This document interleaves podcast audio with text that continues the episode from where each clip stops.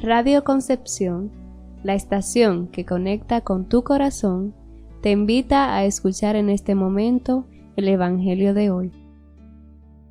Del Evangelio según San Mateo. En aquel momento Jesús dijo a la multitud, El reino de los cielos se parece a un tesoro escondido en un campo. El que lo encuentra lo vuelve a esconder y, lleno de alegría, va y vende cuanto tiene y compra aquel campo.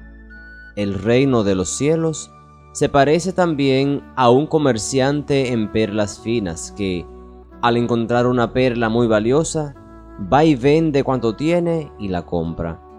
Palabra del Señor. Enseguida la reflexión para este día.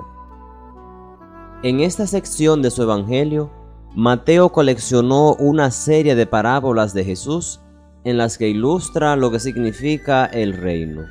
En este par de parábolas nos deja ver que el reino es algo tan maravilloso que quien lo descubre, podríamos hoy decir, quien lo experimenta, tiene por basura como dirá San Pablo, todo lo demás.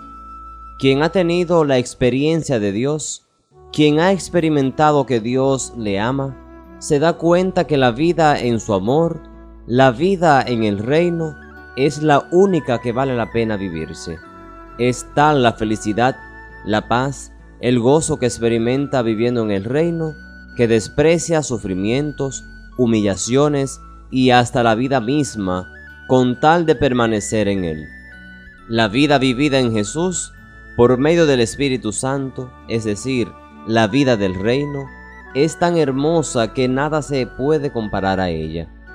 Si hoy el mundo continúa fascinado con los placeres, la moda y otras vanidades, es porque no ha descubierto esta perla preciosa, es porque no se ha dejado seducir por el amor de Dios es porque no ha probado la vida que ofrece el Evangelio.